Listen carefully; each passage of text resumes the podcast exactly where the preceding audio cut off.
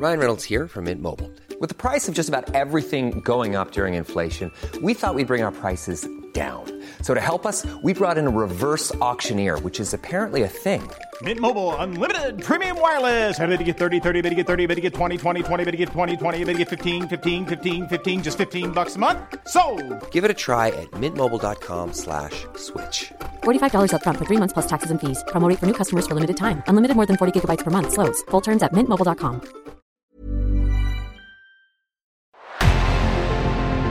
revenant à la lampe à huile, je ne crois pas au modèle Amish. But there is one more thing. Don't try to be too smart. Pay taxes when, when you have to pay taxes. Je ne peux pas répondre à, à votre question, Monsieur le Président, parce que je n'ai pas de monde connecté. and that was a big mistake, and I'm sorry. Welcome to the Cybertruck Unveil. Voilà, je suis localisé en Allemagne. Signaux faibles, le podcast de siècle digital qui décode l'actualité du numérique. Salut à toutes et à tous, en ce mercredi 5 juillet 2023. On ne change pas les bonnes habitudes, voici tout de suite les 4 actualités du jour. On commence par les nouvelles restrictions des États-Unis contre la Chine qui pourrait bien se voir privée d'un accès aux clouds américains. Deuxième actualité, eh bien la Chine réplique aux États-Unis en restreignant les exportations de minéraux clés pour le secteur technologique. TikTok après ça qui opte pour une stratégie e-commerce agressive sur le marché américain. Et dernière actualité, Instagram devrait lancer son Twitter nommé Threads dès demain. Voilà pour les actualités du jour. Allez, c'est parti pour une première actualité sur le match États-Unis-Chine. Bonne écoute. Washington serait en pleine préparation de nouvelles restrictions technologiques contre la Chine, selon le Wall Street Journal. Cette fois, les entreprises chinoises ne pourraient plus utiliser les clouds américains, comme Amazon Web Services ou encore Microsoft Azure. Le média américain donne quelques précisions. Ces nouvelles règles exigeraient probablement que les fournisseurs de cloud américains demandent l'autorisation du gouvernement avant de fournir des services de cloud aux clients chinois. Et cette contrainte vaudrait tout particulièrement pour les services cloud utilisés pour l'intelligence artificielle. Et oui, le cloud est en effet extrêmement important pour développer des intelligences artificielles performantes. Avec la course à l'IA qui s'est engagée il y a quelques mois, le cloud est devenu stratégique.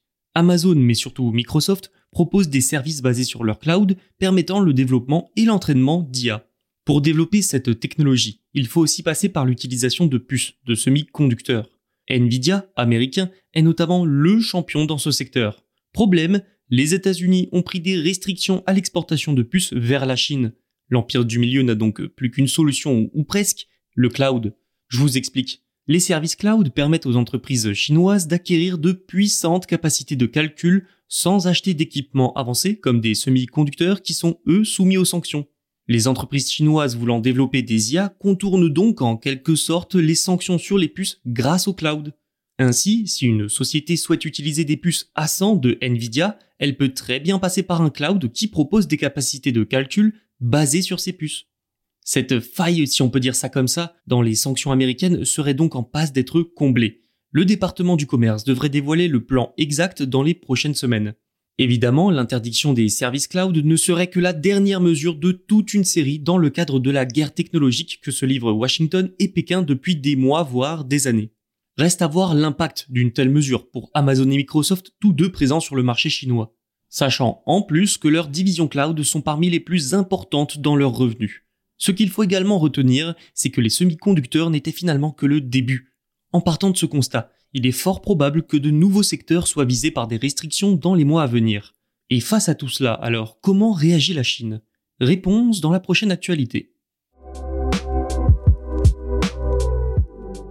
La Chine ne se contente plus de recours devant de grandes instances internationales. Non, depuis quelques mois, elle réplique aux États-Unis. Nous avons déjà parlé de Micron, plus grand fabricant américain de puces mémoire. La Chine a, pour résumer, interdit ses entreprises de travailler avec les produits de cette société. Celle-là a un premier élément de réponse de la Chine aux restrictions américaines. Et un deuxième élément vient de tomber, la Chine a imposé des restrictions à l'exportation sur deux minerais qui seraient essentiels à la production de semi-conducteurs, mais aussi de systèmes de missiles et de cellules solaires. Les minerais en question, ce sont le gallium et le germanium. Plus de trois douzaines de métaux et autres matériaux connexes seront aussi soumis à des contrôles d'exportation à partir du 1er août selon le ministère du Commerce chinois.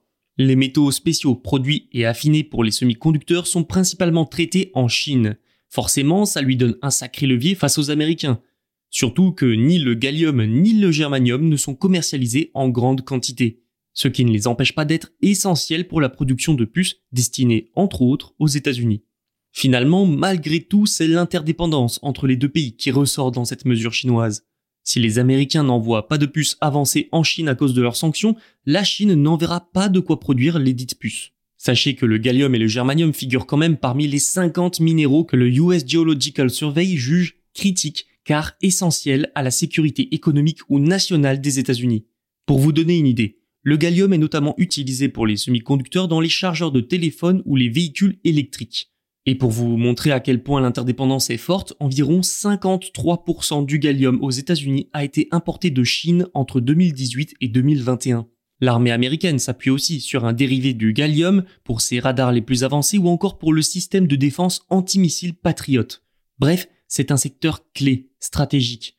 Le germanium, quant à lui, est par exemple utilisé dans la fabrication de systèmes à fibre optique et de cellules solaires, essentiels pour les panneaux solaires par exemple. Le solaire étant justement un secteur que l'administration Biden souhaite grandement développer. Ces restrictions vont donc permettre à la Chine d'impacter plusieurs secteurs de l'économie américaine, de quoi lui donner plus de poids à l'heure où les tentatives de discussion semblent se multiplier. TikTok a opté pour une stratégie e-commerce assez agressive aux États-Unis. Selon Bloomberg, lors d'une série de réunions, TikTok se serait présenté comme une marketplace gratuite. L'objectif serait, sans trop de surprise, de venir concurrencer sérieusement des géants comme Amazon ou encore Shein en se montrant plus attractif économiquement. Il y aurait donc potentiellement des expéditions gratuites ou même des commissions très faibles voire inexistantes. Si de tels leviers sont activés, alors oui, nous pouvons parler de stratégie agressive. Et si la plateforme chinoise adopte une telle stratégie, c'est parce qu'elle se prépare à développer son activité e-commerce en Occident, notamment aux États-Unis via TikTok Shop. Rappelons que le contexte là-bas est tendu pour TikTok, hein, c'est le moins qu'on puisse dire. La menace d'une interdiction pure et simple plane depuis de longs mois, mais pas de quoi pousser TikTok à abandonner ce juteux marché qu'est l'Amérique. La plateforme a même l'ambition d'y développer sa partie commerce en ligne à vitesse grand V. Et ça peut fonctionner. Pour les commerçants, il y a la possibilité d'accéder aux centaines de millions d'utilisateurs de la plateforme. C'est déjà pas mal attractif. Mais en plus, TikTok envisage de s'occuper de tout. Du marketing à la logistique en passant par la facturation. Pour conquérir les marchés occidentaux, notamment donc euh, l'Amérique du Nord, TikTok ne va pas faire comme les autres. La plupart des marketplaces prélèvent des commissions aux commerçants à chaque achat. C'est là que TikTok veut tirer son épingle du jeu, en ne prélevant aucune commission aucun frais pour les commerçants, du moins dans un premier temps. Une technique bien rodée pour se constituer une base de commerçants, utilisée également par Shein sur sa marketplace. Reste à voir si ça séduira les entreprises et les utilisateurs américains. Si ça fonctionne, ça ancrera encore plus TikTok dans le quotidien et dans l'économie américaine. De quoi sauver sa tête Seul l'avenir nous le dira. Nous en avions déjà parlé dans un épisode de Signaux Faibles. Instagram, propriété de Meta, va lancer sa version de Twitter. Baptisée Threads, elle devrait même être lancée dès demain si l'on en croit une annonce sur l'App Store d'Apple. L'application fonctionnera donc à peu près comme Twitter. Des messages textuels pouvant être likés, partagés, commentés. Vous pourrez aussi vous abonner à des comptes pour les suivre. Je vous le dis, un vrai Twitter bis. Le timing, lui, forcément, ne doit rien au hasard. Twitter est embourbé dans les problèmes depuis son rachat par Elon Musk en octobre 2022. Après des soucis économiques avec une fuite des annonceurs, il y a eu les changements sur l'abonnement Twitter Blue, certaines fonctionnalités étant désormais réservées à ceux qui payent. Il y a également une résurgence des contenus violents, discriminatoires, et la modération eh bien, laisse toujours à désirer. Sans oublier les bugs dont on ne sait s'ils sont volontaires ou non. Encore récemment, une limite de tweets par jour a été instaurée pour les utilisateurs qui ne payent pas. Bref, tout ça a poussé plusieurs utilisateurs à migrer vers d'autres réseaux sociaux, comme Mastodon mais il n'existe pas encore de réelle alternative viable avec un modèle réellement similaire.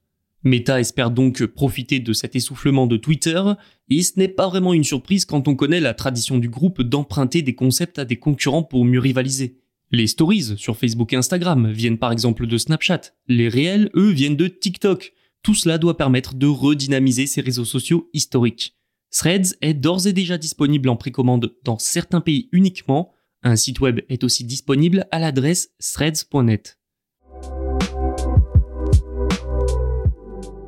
C'est tout pour aujourd'hui. Merci pour votre écoute. Tous les podcasts de Siècle Digital sont bien sûr disponibles sur siècledigital.fr et les plateformes de streaming.